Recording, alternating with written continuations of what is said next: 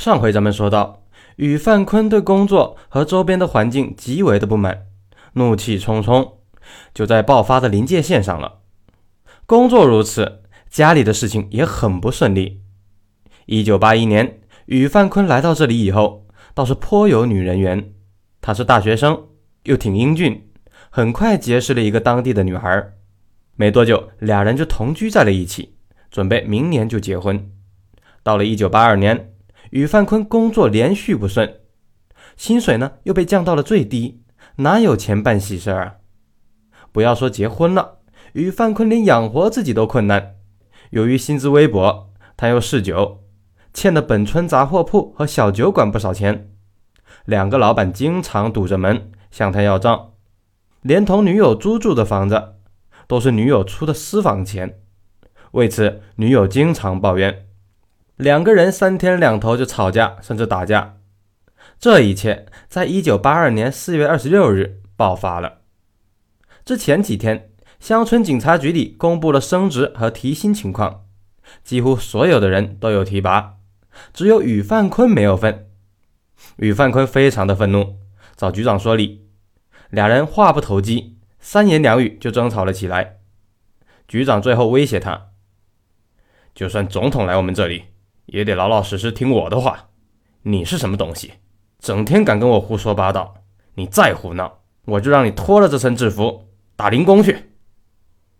宇范坤非常气愤，连续请了几天假，连日狂饮。四月二十六日，宇范坤又喝醉了，正在家里睡觉。女友看到他这种醉样，当然很是不满，却又不便于将他喊醒。说来也巧，正好一只苍蝇。飞到他的胸口，女友一巴掌拍了过去，苍蝇飞走了。这一巴掌结结实实的打在胸口，宇范坤瞬间就醒了。你打我干嘛？我是拍苍蝇。苍蝇呢？飞走了，没打到。你当我三岁小孩啊？哄我玩？宇范坤认为这是女友故意打他，立即破口大骂。女友也不示弱，俩人大吵了起来。宇范坤摔门而去，女友也打电话向闺蜜诉苦。宇范坤跑到村里杂货铺买了两瓶常喝的烧酒。老板见是宇范坤，立即讨要之前的欠款。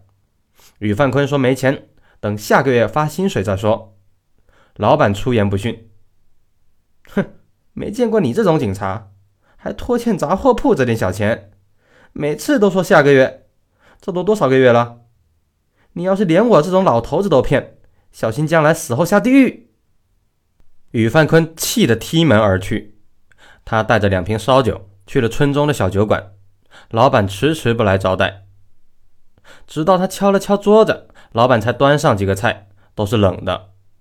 宇范坤见老板如此冷淡，非常的气愤，只顾喝酒，很快就有了七八分的醉意。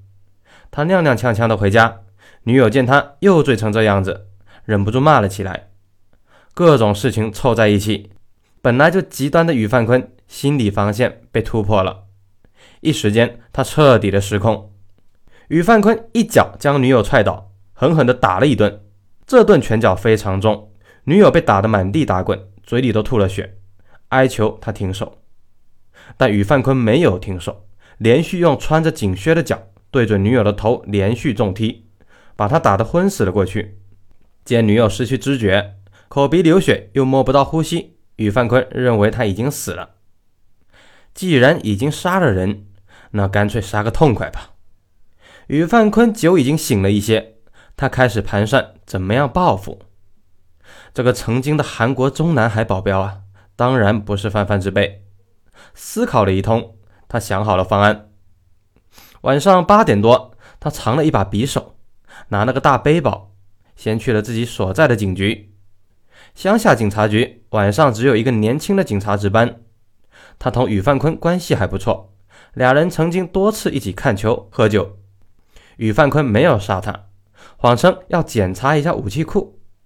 年轻警察没有丝毫怀疑，随手将钥匙交给了他。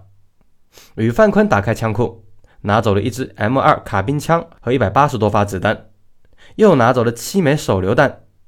转念一想，万一枪坏了怎么办呢？他又拿了一支卡宾枪作为备用 M2 卡宾枪的名气很大，它是二战期间著名的 M1 卡宾枪的改进型号。M2 卡宾枪最大的特点是可以扫射，配备三十发的大弹夹。这枪打击精确，装弹量大，缺点呢是威力比较小。后来老辣的宇范坤为保证将对方彻底的打死，每个人一定都打两枪。这个枪还有一个很大的特点，就是枪声小。他使用的是短步枪弹，装药少，射程近。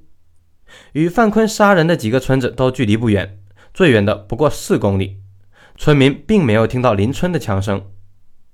荷枪实弹以后，与范坤大摇大摆地举着枪走出了枪库。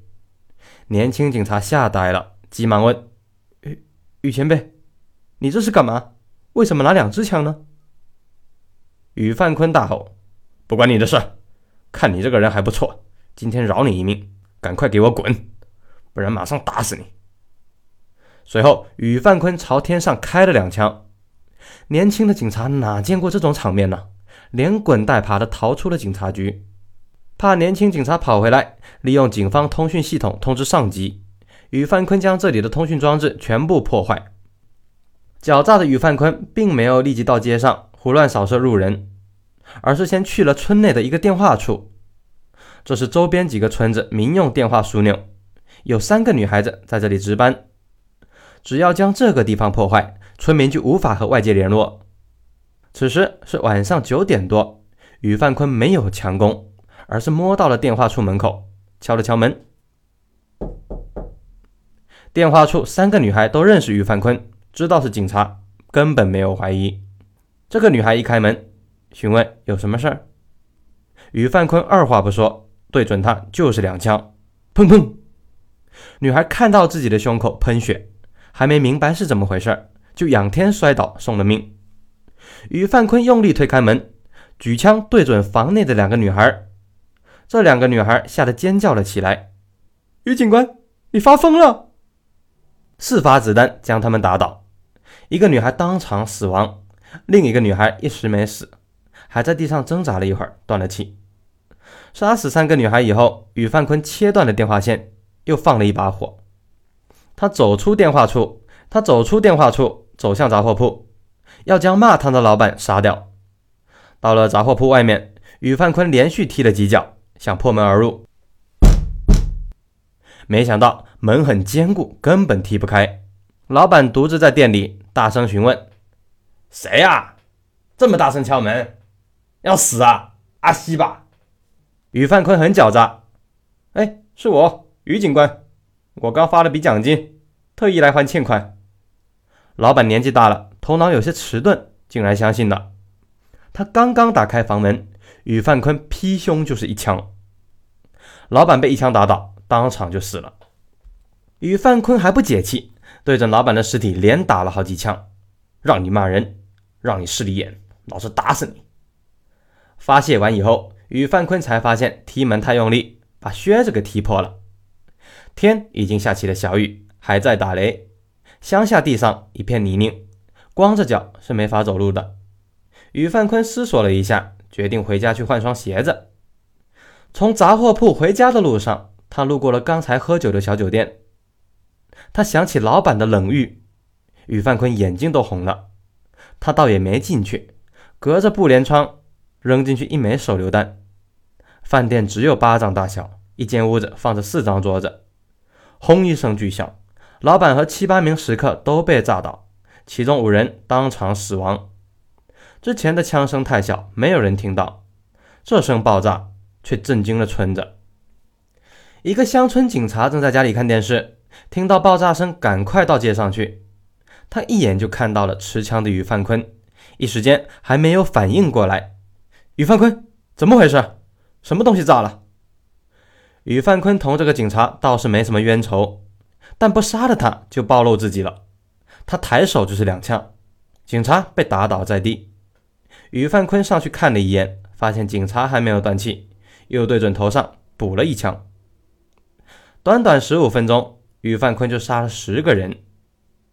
回到家中，于范坤惊讶地发现女友没死，还挣扎着坐起来了。本来以为女友死了，于范坤才去疯狂的杀人，没想到竟然是一场误会。可惜啊，现在已经杀了这么多人，宇范坤就算缴械投降也是死刑了，干脆杀个痛快吧。看到一贯泼辣的女友，宇范坤气不打一处来，对准她连开三枪，其中一发子弹射穿了脖子，女友哼都没哼一声，就倒在了血泊中。